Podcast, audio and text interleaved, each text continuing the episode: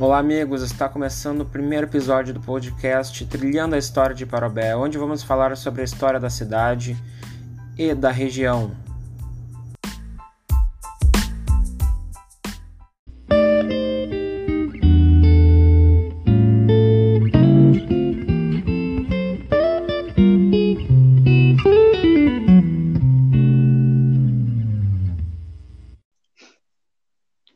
Olá, pessoal. Aqui é Maicon Leite. Vocês estão ouvindo o podcast Trilhando a História de Parobé. Nesse primeiro, primeiro episódio, nós vamos conversar com a Mônica da Silva Rachor, que fez um TCC bem complexo sobre a requalificação urbana da cidade, né, tendo como foco o viaduto principal da cidade e seu entorno, ali na RS 239. Então, é isso aí. Bem-vinda, Mônica. Obrigada, Maicon. Eu começo agradecendo esse convite, né, desse podcast. E esse assunto é muito importante. Já de antemão te parabenizo por esse, essa tua iniciativa de resgatar a história da cidade, que é importantíssima para nós aqui de Parobé. Sim, sim, obrigado.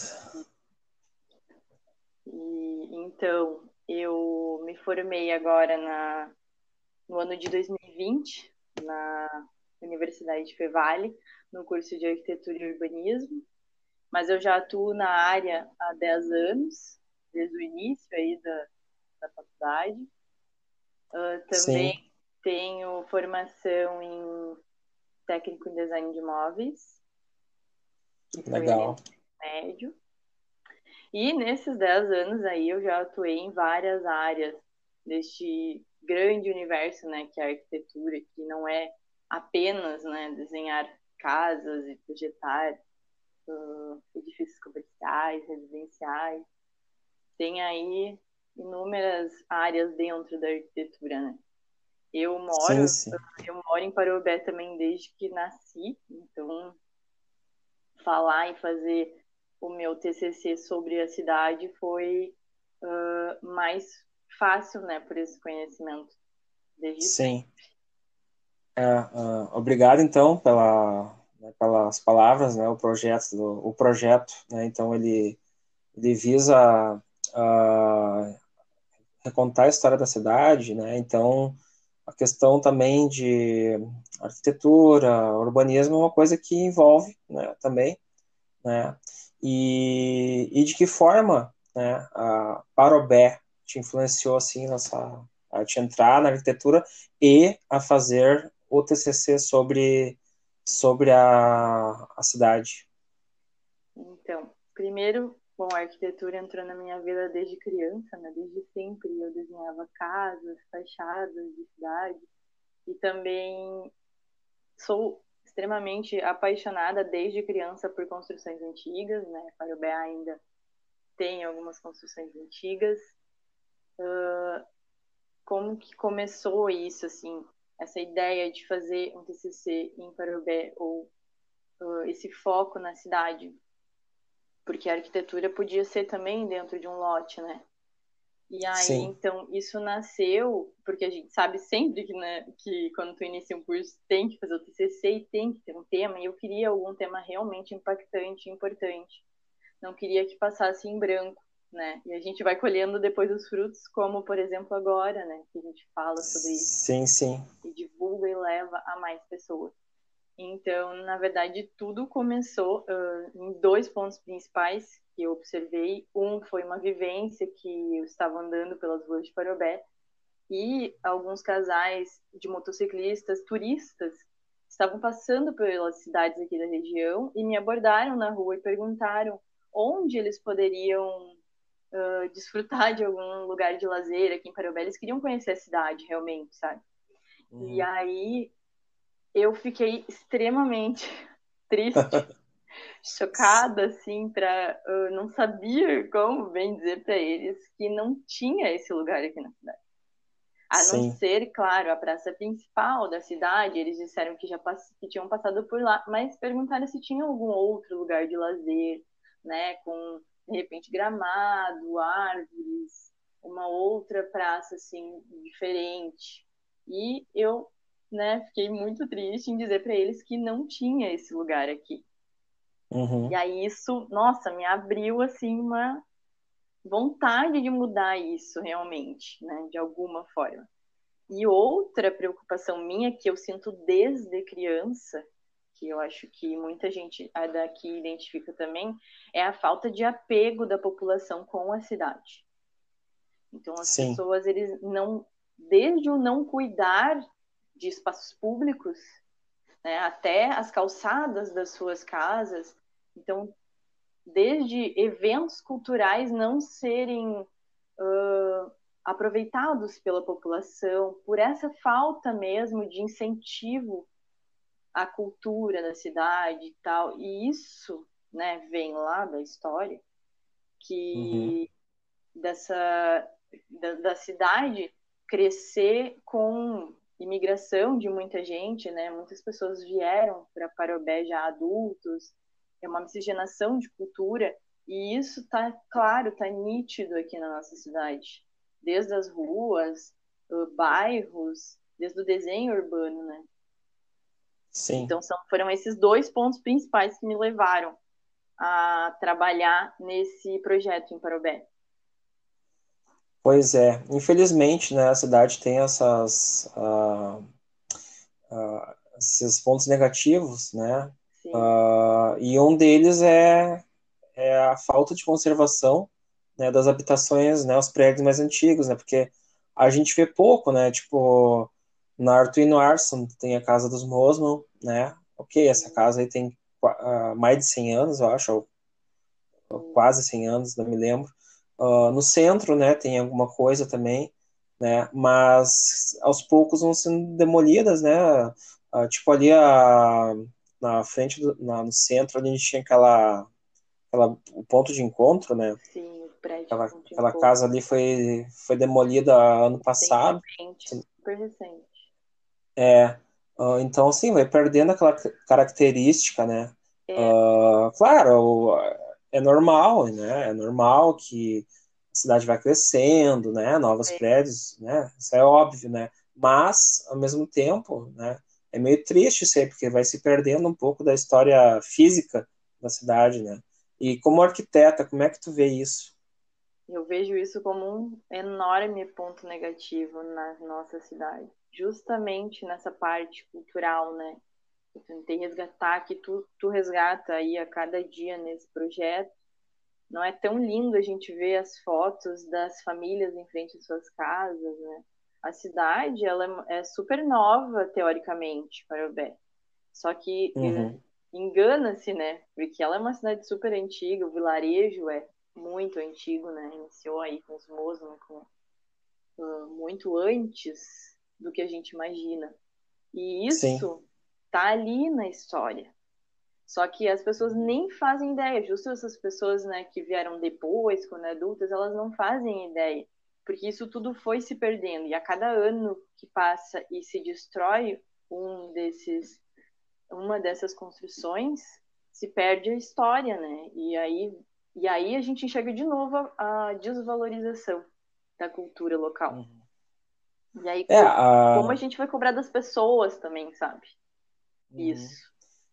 Mas uh, com o projeto, né, o Trilhando a História de Parobé, muita gente, muita gente, inclusive, que, que não é daqui, né, Sim. tem, uh, tem é, gostado bastante, porque daí acaba do projeto que ela acaba conhecendo como é que era a cidade, como é que se desenvolveu, né, uh, então, claro, o pessoal mais antigo também sente saudade, uhum. né, então é um misto assim de emoções, né? Tem muita gente de fora também que está acompanhando, né?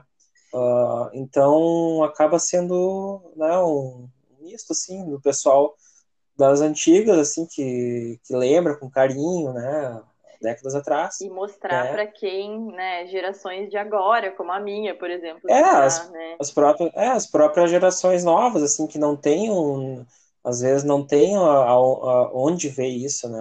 Onde, tipo, uh, consultar, pesquisar. Uma, né? isso é um ponto muito importante. Quando eu fui fazer a minha pesquisa, que é a primeira etapa do TCC, eu precisava resgatar essa história da cidade, eu queria entender mesmo, eu precisava entender. E eu não sabia onde pesquisar. Eu fui em tudo. Eu fui na prefeitura, não tinha. Eu fui na biblioteca municipal, tinha só aquele primeiro livro, né, de histórias, não tinha nem o livro, o segundo, e agora nós temos o terceiro, né, lançado em 2019 ali. Essas, Isso. É, essa, esse, essa maneira de catalogar a história não se tinha. Eu tive que buscar em recortes de jornal que o Geraldo Botti, que é uma figura importante aqui da cidade, tinha, mas eram uhum. coisas pessoais dele, que ele guardou Sim. em recorte de jornal. E a história, ela estava ali e naqueles, nos livros ali, né, nos poucos, uh, nos dois livros que se tinha até então, que eu uhum. consegui uhum. também na biblioteca depois comunitária, né, da Mundo Mágico da Leitura.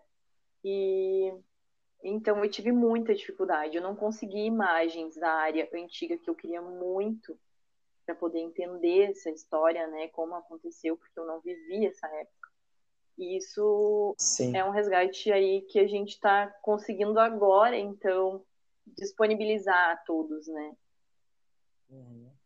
É, os livros, né? Até vou fazer um parênteses aqui para os livros, né? O livro da Angelita Vargas Peixoto, que foi lançado em 1990, 1990 né? Daí depois teve o livro da Lígia Mosmo em, no, em 99, que é bem completo, assim, né? Sim. Traz muitas informações, né? Antigas, assim, né? E em 2019, né? O terceiro livro, né? Que traz a Lígia, a Duda Rocha e a Helena, né? Sim. Que, que daí uh, abordam uh, vários temas. Né? E, e tem bastante, assim como o teu TCC, uhum. Tem vários TCC sobre, sobre Parobé. O próprio TCC da Duda Rocha, né? Muito. Uh, eu me baseei também nele, né? É, que é muito bom. Né? Tem outros também que, que eu fui descobrindo. Sim. Como eu estou fazendo história na Facate, uh, e estou tendo bastante apoio ali do, do pessoal da história, uhum. né, acabei descobrindo vários TCCs muito interessantes. Então, em cima deles também eu estou pesquisando muita coisa e descobrindo cada vez mais material, né? Cada vez mais. Sim, Michael. Uh... E na, na própria arquitetura, quando eu pesquiso só ali na Fevale, tem inúmeros projetos com pesquisas muito qualificadas e projetos incríveis que esses TCCs todos esses projetos, essas pesquisas, poderiam ser usadas também pelos próprios governantes, pela própria cidade, né, a seu favor. Teria muita coisa ali muito boa para utilizar. Tem muita pesquisa sobre a cidade, né? Uhum. É. E é, é, é, bem interessante isso aí. E mostra também que tem um pessoal né, interessado na história da cidade, né? Seja dentro da arquitetura, a Duda, questão mais política, uh, o meu primo, meu primo fez um TCC em 2000, o TCC dele foi sobre Pinhal, Santa Cristina do Pinhal, então, uh, se a gente pesquisar, a gente acha um monte de coisa interessante. Se a gente unir. E quanto mais eu tô. É, é, eu tô tentando unir isso aí tudo ali, através das, das postagens, né? Que, que além das fotos antigas, junto tem o texto, né? Então o pessoal, uh, além da foto, vai poder descobrir um pouquinho sobre, sobre aquela. Ah, que nem hoje eu postei uma foto ali da década de, 19, de 1920 a 1940, não sei a data certa. Então, ali já tem umas informações de algumas famílias que estavam na foto. Então, né, já dá para ter uma base do local, ah, onde é que ficava. Sim essa, esse local da foto. Da né? gente comparar Passava com trem. de tudo, né? É, sim, é. Então tem bastante tem bastante coisa assim que, que é legal comparar para você ver como é que era, né? E é bem, tá sendo bem, bem legal, né? O pessoal tá gostando bastante, né? E, e o, teu, o teu TCC, então, na verdade, é um projeto assim, que eu achei bem incrível, e ele, se posto em prática, ele chamaria bastante atenção para a cidade, né? Até essa questão do lazer, do turismo, né? E, e como é que, como é que tu, alguém assim fora do, do, mundo acadêmico já viu o projeto, já alguém da administração municipal já teve interesse? Então, teve alguma coisa assim, alguma procura? Quando É, o meu projeto ele tem sim um viés turístico que, que trata principalmente o principal acesso da cidade, né? Que é um que hoje as pessoas elas passam por Parobé, mas elas não sabem o que é Parobé aqui, porque Parobé é dividida pela RS 239, né? Então o pessoal vai pra, ou para a Serra ou para a região metropolitana de, de Porto Alegre, Novo Hamburgo, e não tem ideia do que é a extensão de Parobé ou onde eu acesso Parobé, né? Uh, então, uhum. eu trabalhei mais nessa entrada principal, que tem uma grande passarela que liga os dois lados para uh, também criar esse, esse, essa atração turística, né? Alguma coisa assim para a cidade, para renovar, criar esse espírito uh, novo para a cidade, né? Além de resgatar a cultura através ali de todo todo o projeto, ele também traz uma nova cara para o BEC. E na época do meu da minha pesquisa, sim, eu estive bem dentro ali da prefeitura. Inclusive eu entrevistei o prefeito da época, né? Ele achou bem legal minha pesquisa e tudo, mas depois disso não não foi mais para frente, assim graças agora uhum. a esse formato online que a gente teve durante todo o ano de 2020 na universidade, uhum. mais pessoas puderam acessar o meu trabalho, porque tinham convites online, as bancas foram online, então eu assim tentei disseminar o máximo possível, né? Uh, convidar mais pessoas, teve aí além de, de, conhecidos, né, eu tentei disseminar um pouco mais para as pessoas entenderem mais sobre esse projeto. Mas fora isso, não, não se teve nenhum outro interesse assim por parte da prefeitura. Na época até eles estavam querendo fazer uma tem um projeto de uma praça ali naquele lote onde vem o circo, paz. Sim. E eu também uhum. propus uma praça ali e não houve interesse também, mesmo sabendo disso tudo, né, que estava acontecendo. Por exemplo, o prefeito sabia. E não, não houve, assim, outro interesse ainda, né? Mas esperamos aí que, que todos esses trabalhos aí sejam uh, olhados e enxergados e vista a possibilidade de se pegar um ponto de um deles, pelo menos, já é uma, uma grande vitória para nós, assim. Com certeza.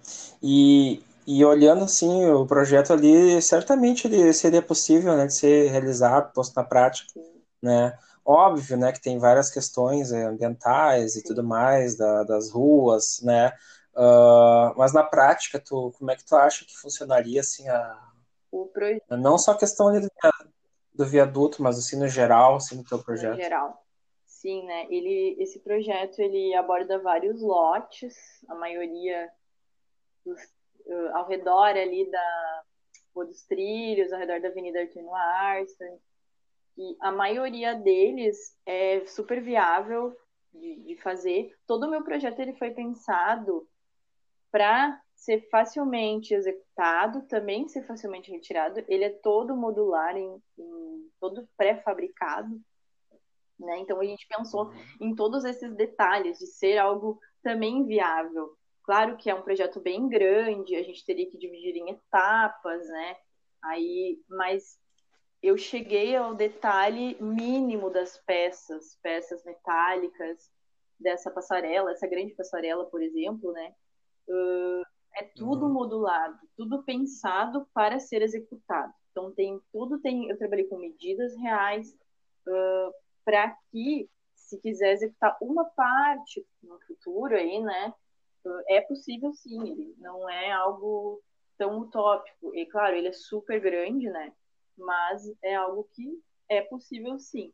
E também nesses lotes aí que, que eu escolhi para usar, Todas as peças também são moduladas, né? Elas podem ser instaladas e desinstaladas facilmente também. Então, tudo ah, legal, foi abordado. Bem, bem prático, é, a gente né? abordou, sim, uhum. tudo para ser viável, para ser algo real, palpável, né? Uhum. E outra coisa que me chamou a atenção ali, né, o TCC aborda também alguns pontos críticos é, em relação ao trânsito da cidade citando alguns exemplos, né, e também em relação aos assaltos, né, em alguns, em alguns locais né? E além disso tem os gráficos também bem completos, né? Uh, como é que foi elaborar isso aí? Sim, né? Nós que já, já conhecemos a região ali do Viaduto da Alexandria, aos, aos arredores ali, uh, sabemos né, a grande quantidade de acidentes feios que a gente tem ali, principalmente por falta de sinalização. Muitos que vêm de fora, né? Acontece muito acidente ali. Uh, eu trouxe aí imagens reais, né? Dados reais. E essa falta de sinalização ali é na região toda. Hoje eu vejo que está melhorando um pouco a sinalização para o pedestre, para o ciclista, mas falta muito ainda aqui na cidade. E, e ali é um ponto crítico, porque os pedestres eles não têm vez. Né? Na, no viaduto são os carros, o fluxo de carros, não se tem uma faixa de segurança, não se tem, se tem pouquíssimas, uma placa de pare, duas no máximo ali, principalmente na época que eu fiz o, fotografei isso tudo, né? Fiz o levantamento, Sim. tem que entender bem como funciona o local, né? Porque o urbanismo, né? Ele trata toda essa parte viária, de fluxos, como funciona isso tudo. Além de sinalização, a gente tem extrema falta de iluminação pública, né? É uma, um grande problema aqui da cidade. E aí vem uma parte é. muito legal que a gente estuda do urbanismo e da arquitetura, que quanto mais se incentiva pedestres e ciclistas a circularem né, pelas ruas, quanto mais pessoas se tem nas ruas, uh, maior segurança se tem, porque tem mais olhos para a rua. Então, quanto mais muro, menos iluminação, menos favorecimento de pedestres e ciclistas para aproveitar o trajeto né, da, da cidade, uh, mais, mais insegurança se causa. Então, aí, quanto mais fluxo de pessoas nas ruas, mais segurança se tem. E aí, esse ponto foi por isso também que eu levantei bem essa, esses detalhes ali de sinalização de trânsito, iluminação, nesse ponto. Bem, bem, bem é, é, bem isso mesmo, né? Inclusive ali eu acho que no, no viaduto, né? quem vem ah, sentido, né, essa triângulo em Novo Hamburgo, quando vai entrar para Artino Arson, é, tipo, para direita ali tu não, tu não vê nada, né, quando tu vai passar de carro. Ah, se vem um, alguém muito, dirigindo muito rápido, de repente, ah, ali naquela lateral ali, Sim, lateral. por exemplo, uhum. é, bem, é bem fácil de dar algum acidente né? feio, né? E aí a gente. É, não tem uma visão. E a gente. É, é porque o viaduto é muito fechado. Inclusive, no meu projeto, eu uh, mexo nessa estrutura né, do viaduto para tornar isso tudo mais permeável, para as pessoas se enxergarem, para te enxergar quem está vindo ali à frente, né? Porque se tu dobra também pedestre, tu não sabe quem está vindo, e aí vem parte dos assaltos. Sim. Mas sim, e justo pela falta de sinalização, pessoas de fora geralmente que acontece acidentes ali, né? Quem vem de fora, isso comentou, quem vem das outras cidades. Nós, né, que já estamos acostumados a passar ali, nós conhecemos mais, já cuidamos, né, redobrado e tal. Mas quem vem de fora não não reconhece aquilo ali, né? E principalmente porque ali é uma área bem confusa, né? É uma área bem orgânica. A avenida ela não segue reto Sim. até Alexandria, né? São bastante curvas e encontros. Uhum. É uma grande estrela, inclusive foi um grande desafio uh, tentar organizar isso de uma forma um pouquinho diferente, mais funcional, né? É, eu imagino. e outra coisa interessante que eu quero destacar ali é a questão ecológica também, né? A questão que envolve ali o teu projeto, né? Com áreas verdes ali, né? E uh, isso não é dessa administração, isso aí é uma coisa que vem há tempo já, né? Que que é o cuidado com a natureza em Parobé, né? Tipo, né, se, tu, se tu olha para os morros, né, no centro aqui tudo mais, tu vê que, que, né, que vai né, as construções é, cada vez mais ocupadas, né? Então, claro, essa é uma questão que acaba envolvendo qualquer cidade, né? Isso é, é bem normal, né? Mas é uma coisa preocupante, porque que daqui a pouco Parobé não vai mais ter áreas verdes, assim, né? Tipo, uh, então uma coisa que eu fico preocupado, pelo menos, né? Tipo, eu nasci aqui, eu tenho a idade de Parabé, né? Vou fazer 39 anos agora. E, enfim, né? Uh, eu sei que é, é, uma questão social, uma questão né, econômica, né? Mas eu não vejo assim uma, uma preocupação assim, uh, não só né, da, da administração e tal, na, mas assim no geral assim, né? é da população, população né? E aí vem de novo essa é, questão, né? Sempre. E aí é. teria que ter, na verdade, um incentivo de preservação mais da administração das pessoas, né? Das leis, tudo. Claro que tem leis para se fazer loteamentos, mas cada vez esses loteamentos vão adentrando os nossos morros. A gente vai perdendo essa, essa é. paisagem maravilhosa que a gente tem, né? Inclusive, o meu professor orientador, ele foi encantado com a vista dos morros que se tem ali, por exemplo, do viaduto da Alexandria, né? quando tu olha em direção uhum. ao centro, a avenida, né, tem um grande morro ali à esquerda, que ele, que inclusive está em destaque nos meus estudos ali, que é um ponto bem legal. E Sim. aí esses lugares eles vão se ocupando, né, às vezes os loteamentos vão acontecendo por especulação imobiliária, e eles não têm nem ligação com o resto da cidade, com os outros bairros, sabe? É um, é um, cuidado que se tem que ter bem grande quando se lançam novos loteamentos, né? Ver o impacto que isso vai ter na cidade, na qualidade de vida urbana, porque quanto mais alto, menos as pessoas vão poder caminhar, ir a pé ao seu trabalho, ir a pé ao mercado, que seja, né? Esses loteamentos geralmente são Sim. residenciais, né? Está acontecendo muito agora, e não se tem nem comércios, uh, não se tem muitos comércios. Os comércios são no centro, são longe desses bairros residenciais. Uhum. E aí um grande problema que acontece quando as pessoas saem desses bairros para trabalhar, que em sua maioria são jovens casais, né, uh, que, que, moram nesses novos bairros através de financiamentos, principalmente, uh, esses bairros ficam vazios. E aí não se tem a segurança, né, volta de novo a questão da segurança, Uh, os mais idosos, por exemplo, eles não moram ali, são as pessoas que cuidam das casas, que olham, que estão com os olhos para a rua, né, durante o dia. Então aí às vezes se tem que contratar, inclusive, uh, segurança para rondar as ruas dos novos loteamentos.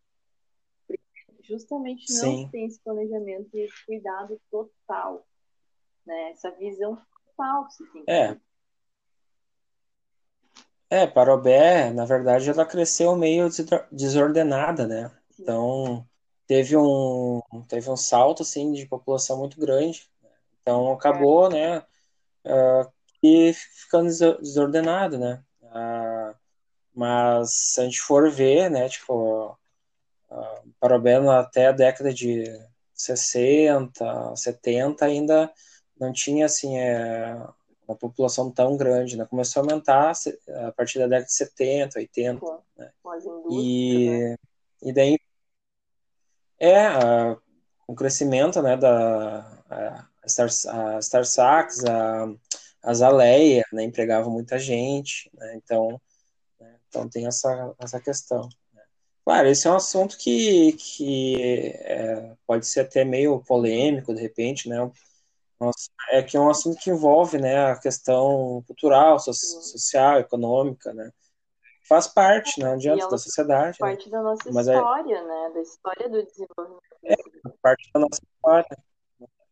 Então, daqui a, sei lá, 50 anos, né, vai ter alguém lá falando sobre como é que era agora, é né? Então, e isso, é... isso que falaste ali da desordenação, né, a gente vê claramente no traçado urbano da cidade, como ela foi se ocupando, né, os loteamentos, sem muito planejamento, precisava algo urgente para conseguir uh, conseguir instalar esse grande número de pessoas que veio procura de emprego, né? E aí essa, essa grande miscigenação aí ela se reflete em muita coisa da nossa história e da nossa cidade atual. Só que então eu vejo que de repente esses loteamentos eles continuam ainda nesse sentido aí de, de não ver um, geral, ver só aquela parte ali, né? E aí acho que falta um pouco do da cidade se planejar para o futuro, não para a gestão atual, né? É, que acaba, acaba mudando a, a gestão, né, e alguns projetos que foram iniciados por outro, outra gestão né, acabam sendo parados, né? E isso é complicado, né? Quem é afetado é a população, né? Então, uh, essa questão política aí é muito é, complicada. Em cidades pequenas, né? principalmente, isso acontece, né? É. Uhum.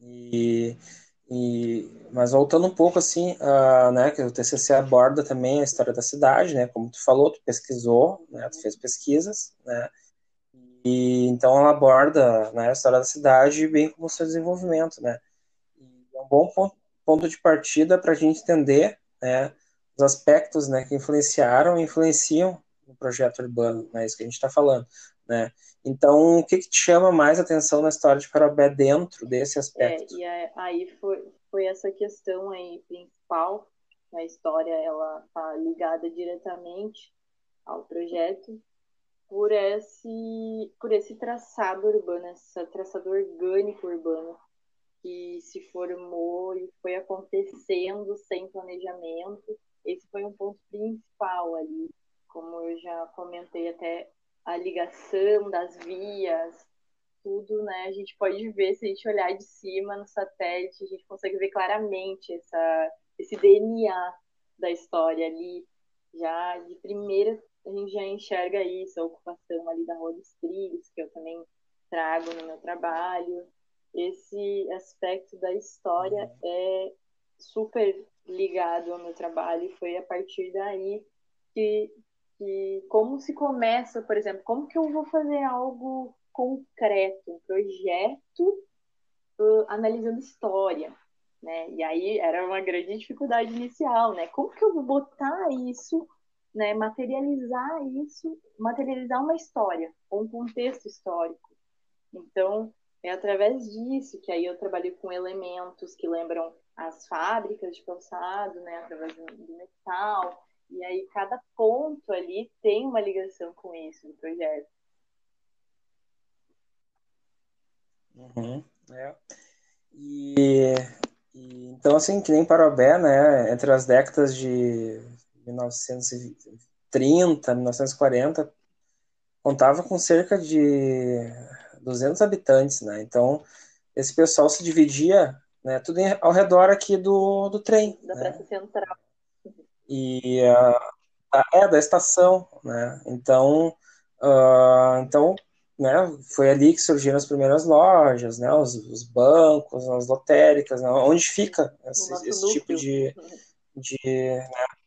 é o núcleo, né? assim como em todas as cidades, né? Então, uh, então eu acho que daí como focou muito, né? Nessa, nessa parte aqui o resto da cidade ficou um pouco distante, né? Então, uh, e se formar, as principais avenidas acabaram se formando onde o trem passava.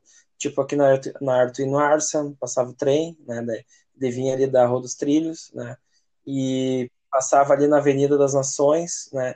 Então, os primeiros bairros começaram a surgir em torno, né, do, os trilhos, né? Uh, daí quando desmancharam né, os trilhos em 1964, né? Então começaram a criar esses bairros, né? Só que alguns uh, bairros, né, acabaram sendo meio que deixados de lado. Alguns lugares foram deixados de lado, tipo ali a Rua dos Trilhos. Não teve um cuidado, né? Ali nas, na Rua dos Trilhos, não teve o mesmo cuidado, de repente, com que teve a Avenida das Nações, entendeu? Então, tem essa discrepância também dos, dos lugares. Em meio a um então, lugar principal, que é a avenida é uma coisa... ali, né, super importante na cidade, tem ao lado, na sua continuação, uhum. praticamente, a Rua dos Trilhos, que até hoje não tem tratamento, né, que é algo que também é uma É, então, e é na entrada da cidade, né, então, é, uh, então é uma coisa que ficou meio de lado, assim. reverter isso também trazer um tratamento para o Rio dos Trilhos, criar ali um mirante, aproveitando toda essa vista, né, essa altura que tem ali a rua né, em relação ao resto ali da, da uhum. avenida, e trazer também a história através do, do, da paginação de piso, né? Tentando reconstruir os trilhos, de certa forma. É, bem, bem interessante, né? Uma coisa que com certeza daria uma, uma nova visão para Parobé. Né? E uma coisa em relação até, a, uhum. voltando ao assunto do turismo, né? A Parobé poderia ter, de repente, que nem a gente tem a estação né, de trem antiga, que é o museu, poderia ter, de repente, um foco, né? Alguma coisa assim relacionada ao trem, né? Uh, né? Que seria bem interessante. Né? Uh, eu acho que em Taquara estavam conversando, estavam conversando alguma coisa sobre isso. Não me lembro, ou em Gramado, não sei, onde passava o trem. É, de fazer tipo uma, uma coisa assim para relembrar, assim, uma coisa mais voltada para o turismo né, mesmo, né? Que seria bem interessante. É, Esse aspecto assim é e, e, não é não é difícil de resgate. É, a história muita gente ainda lembra como era e tudo e é um grande passo né, começar de alguma coisa. E o, o trem com certeza faz né, parte do início da nossa cidade aqui e do progresso todo que ele trouxe, ele tem é, uma repercussão enorme, né? Tanto que a, o acesso da cidade é marcado ali, né, com o pórtico do, do trem. Só que daí isso acaba ali, né? Não se conta essa história do trem ao longo da cidade. Seria super legal.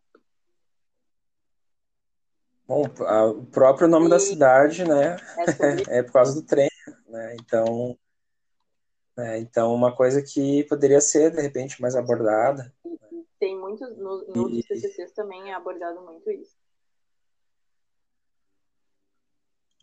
Sobre o trem. É, uma coisa que, que poderia, é, poderia ser mais, mais uh, abordado. Né? E, bom, uh, então é sempre a gente é interessante né, a gente pensar no futuro, né, mas com olhar no passado. Então, e de que forma tu vê o futuro de Parabé? Ligado assim mais à tua, à tua área. Eu acho assim que se movimentos como o nosso, como nós estamos né, fazendo, iniciando, não ganharem mais força, infelizmente, assim, eu não vejo muito além de uma cidade assim com fins imobiliários, né? sem essa qualidade de vida urbana, sem a identidade cultural da população, né? Eu gostaria muito que a cidade fosse muito mais aproveitada pela população, que as pessoas, né, queiram amar a cidade, assim como temos, por exemplo, uh, igrejinha aqui muito próximo, né, onde as pessoas valorizam muito a cultura local. Então, eu gostaria que todas essas formas de resgate cultural e também uh, criar a nossa nova cultura, né, atual, valorizar a cultura na cidade, eu acho que isso seria muito importante para a gente ter uma cidade uh, com qualidade de vida urbana, que é uma coisa que a gente debate muito na universidade.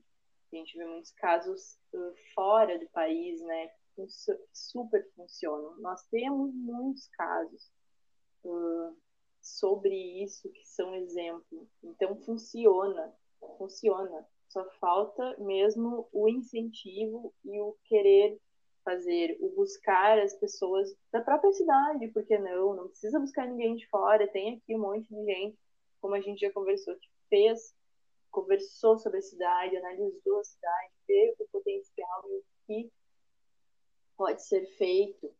Então, acho que essa parte aí precisa muito, muito, muito ser revista, ser valorizada daqui para frente. Eu acredito que a gente tem aí um pontapé inicial muito importante para que a nossa cidade seja memorizada e, e as pessoas tenham muito orgulho de morar em Parobé, que é uma cidade muito bonita, é uma cidade muito boa de se morar. É, eu eu, eu, eu adoro Parobé, né? Tanto que eu morei uh, 14 anos em Canoas, né? E eu tinha muita saudade da, dos morros verdinhos em volta, porque lá em Canoas não tem, né? Então, uh, daí eu vinha para cá visitar minha, minha tia e tal. Ah, daí vinha e o morro. É, é, outro, é outro clima, né? É outra, é, né? mais sossegado. Né? Então, o nosso trabalho geralmente ele fica próximo. A gente, eu levo cinco minutos até o meu trabalho de carro e se, e se eu for a pé, de bike, também é super rápido. Para ir no centro a pé é 20 minutos, assim. Então, a gente tem que valorizar isso tudo, né? E curtir mais a nossa cidade. Acho que isso também é bem importante.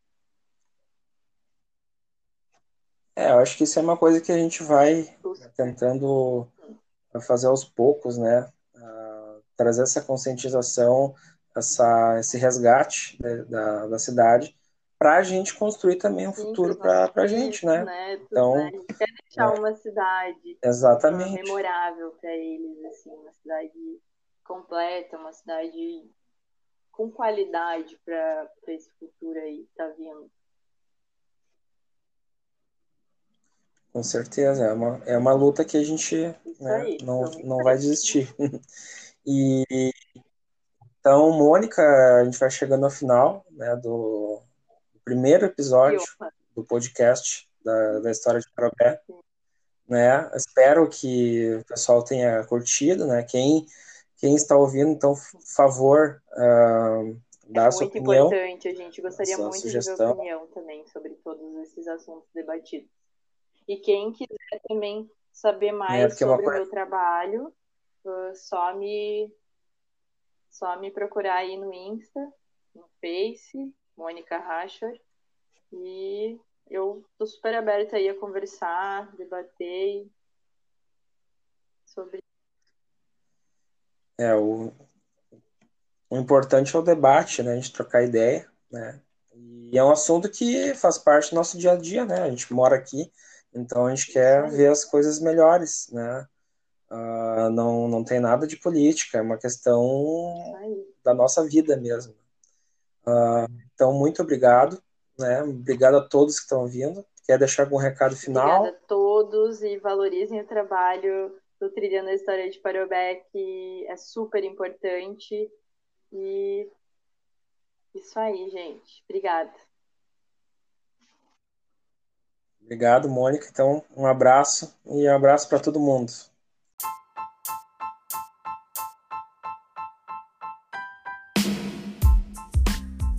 Olá, amigos! Está começando mais um episódio do podcast Trilhando a História de Parobé.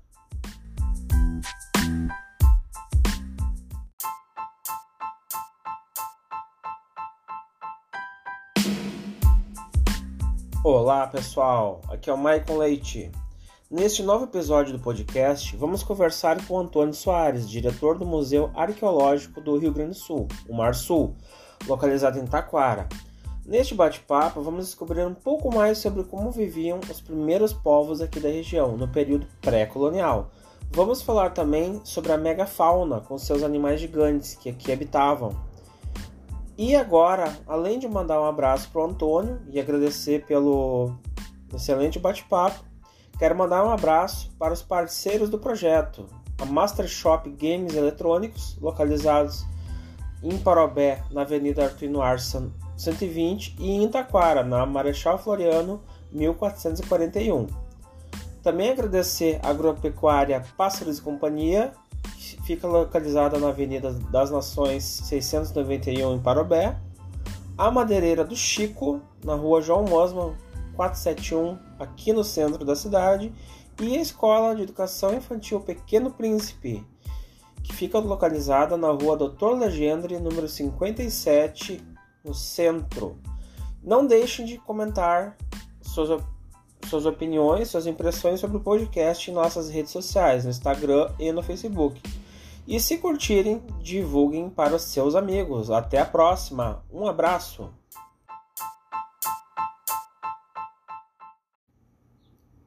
Antônio, é um prazer te receber aqui no podcast do nosso projeto sobre a história de Parobé. Creio que há muitas pessoas tão, tão curiosas quanto eu né, em relação ao passado da cidade, desde a pré-história até o período pré-colonial. E claro, sobre quem habitava a região antes da chegada dos primeiros colonizadores europeus. Mas em primeiro lugar, né, vamos vou pedir para te fazer uma apresentação tua do teu trabalho como professor, como diretor do Marsul, né, para o pessoal conhecer um pouquinho mais, né, sobre a, a tua atuação no campo da história e arqueologia. E me diz uma coisa, como é que surgiu esse teu interesse por história e arqueologia? Creio que esse interesse né, deva ter surgido já na infância, não é mesmo? Bom, o teu trabalho como diretor do Marsul está ligado intimamente ao passado da nossa região. Não é muito difícil imaginar como era Parobé há uns 300, 400 anos atrás. O Vale do Paranhana ainda conserva pequenas regiões provavelmente intocadas. Qual o panorama você poderia nos dar sobre, essa, sobre a região em relação a este período? O que a história nos diz sobre Parobé? Voltando ainda mais no tempo, há cerca de 10 mil anos, a nossa região abrigava a intrigante megafauna com suas preguiças gigantes e, outro, e outros animais incríveis. Temos vestígios dessa era? Com a chegada dos primeiros colonizadores europeus, aos poucos, a fauna e a flora foram se modificando, ao mesmo tempo que havia constante, entre aspas, né, ameaça vinda dos indígenas. Pensando dessa forma, esses primeiros colonos europeus passaram muito sufoco para se estabelecerem. Mas não podemos deixar de falar sobre os próprios indígenas, tendo suas terras roubadas. Né? Como foi esse processo por aqui? Havia uma grande quantidade de indígenas? Agora vamos falar o que todos estavam esperando. Quais tribos habitavam Parobé e a região? Alguma estimativa do tempo que esses povos aqui habitavam? Quais objetos arqueológicos já foram encontrados em Parobé e na região e que são importantes para entendermos nossa história? Como viviam esses povos? Conversando com um amigo, professor de história, ele se lembrou do pai contando sobre artefatos provavelmente indígenas encontrados em uma grande área de plantação enquanto ele a capinava, como peças de cerâmica. Essa região que ele se refere é ali na frente do, do hospital, ali no bairro Planasa. Com o crescimento rápido da cidade, creio que muito se perdeu neste aspecto arqueológico, não é mesmo? Estamos chegando ao final né, da nossa nosso bate-papo. Temos mais duas perguntinhas aqui, né? A penúltima, né? Recentemente tu lançou o livro Filhos de Yanderu Caminham para Caraí, uma perspectiva sobre o protagonismo guarani no sul da América Lusitana do século XVIII. Ah, tu poderia falar um pouco mais sobre esse lançamento e qual sua abordagem principal? Chegamos ao final do nosso bate-papo com Antônio Soares, né, onde pudemos aprender aí, tivemos uma aula né, sobre a história e a arqueologia da região, né, e Antônio, muito obrigado, né, foi muito, muito prazeroso falar contigo e saber um pouco mais aqui da nossa, da nossa história, né. Então, Parobé, né, com, completou 39 anos esse, de emancipação esse ano, né, mas a sua história, como vimos, né, é antiga e carregada de mistérios a serem revelados. Aqui no projeto mesmo, seguidamente eu fico espantado com o que eu vou descobrindo, que é muita coisa, muita coisa legal, interessante. Né? Então, obrigado por essa aula, Antônio. Né? É um, verdadeiro presente para quem aprecia a história da, da nossa cidade. Né? Alguma consideração final?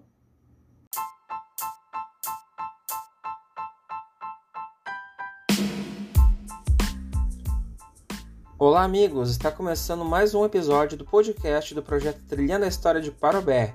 E hoje vamos conversar com Felipe Kumbraun, que além de vereador em Novo Hamburgo, também é jornalista, escritor e um grande pesquisador da história e cultura alemã. Vamos falar um pouco sobre seus últimos livros, destacando o livro As Noivas de Preto, que já havíamos abordado aqui no projeto. Então, bora trilhar essa história. E fica aqui os agradecimentos ao Felipe e também aos nossos parceiros.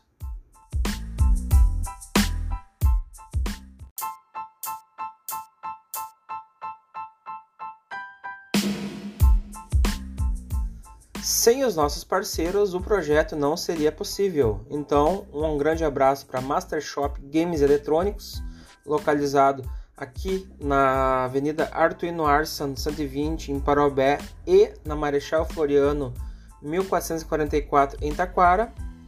Um abraço também para Agropecuária Pássaros e Companhia, fica localizado em Parobé na Avenida das Nações 691. Um abraço também para Madeireira do Chico, Fica localizada na rua João Mosman, 471, no centro de Parabé. E a Educação Infantil Pequeno Príncipe, na rua Doutor Legendre, 57. Um abraço a todos. Estamos aqui com Felipe Kuhn Brown, que além de vereador de Novo Hamburgo, também é jornalista e escritor, com 22 livros lançados. Felipe, você poderia se apresentar para os ouvintes do Trilhando a História de Parobé? Bom, podemos considerar que tua relação com a escrita e também com a política foi bastante precoce. Com 34 anos de idade, já são várias realizações. Como é que surgiu esse teu interesse pelo campo da pesquisa e história, principalmente a genealogia e história da imigração alemã? Seu último livro, História do Povo Alemão, lançado em edição bilíngue em português e inglês, aborda alguns dos principais momentos da formação do povo alemão, citando a formação da Ordem Teutônica, a Peste Negra, a Guerra dos 30 Anos e muito mais.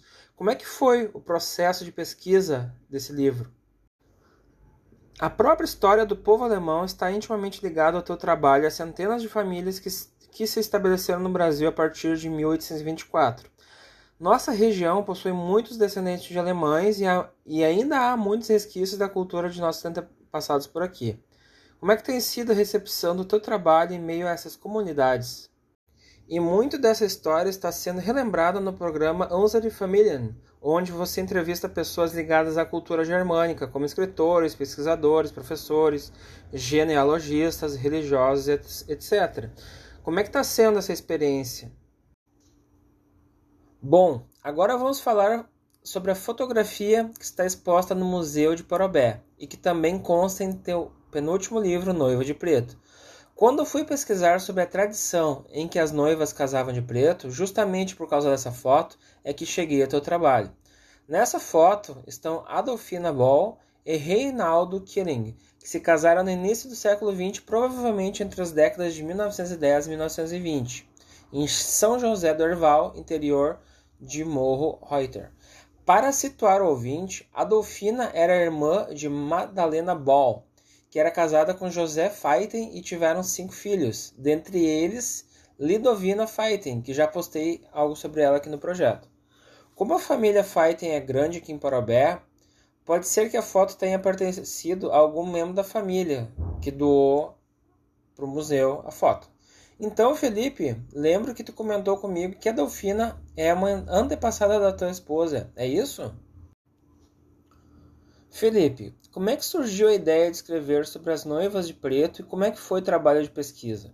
Quais fontes tu usou e como foi a receptividade durante a pesquisa? Há no livro mais de uma centena de imagens de casais que atestam o costume. Como é que foi catalogar essas imagens? Você poderia dar um resumo básico aos ouvintes sobre essa tradição e os motivos mais frequentes pelo uso do vestido preto? Ainda hoje, a gente vê alguns relatos de noivas que seguem a tradição de se casar de preto, embora talvez não saibam suas origens. Como é que tu vê essa tradição sendo mantida hoje em dia? Bom, são 22 livros e contando, né? Uh, qual será o próximo?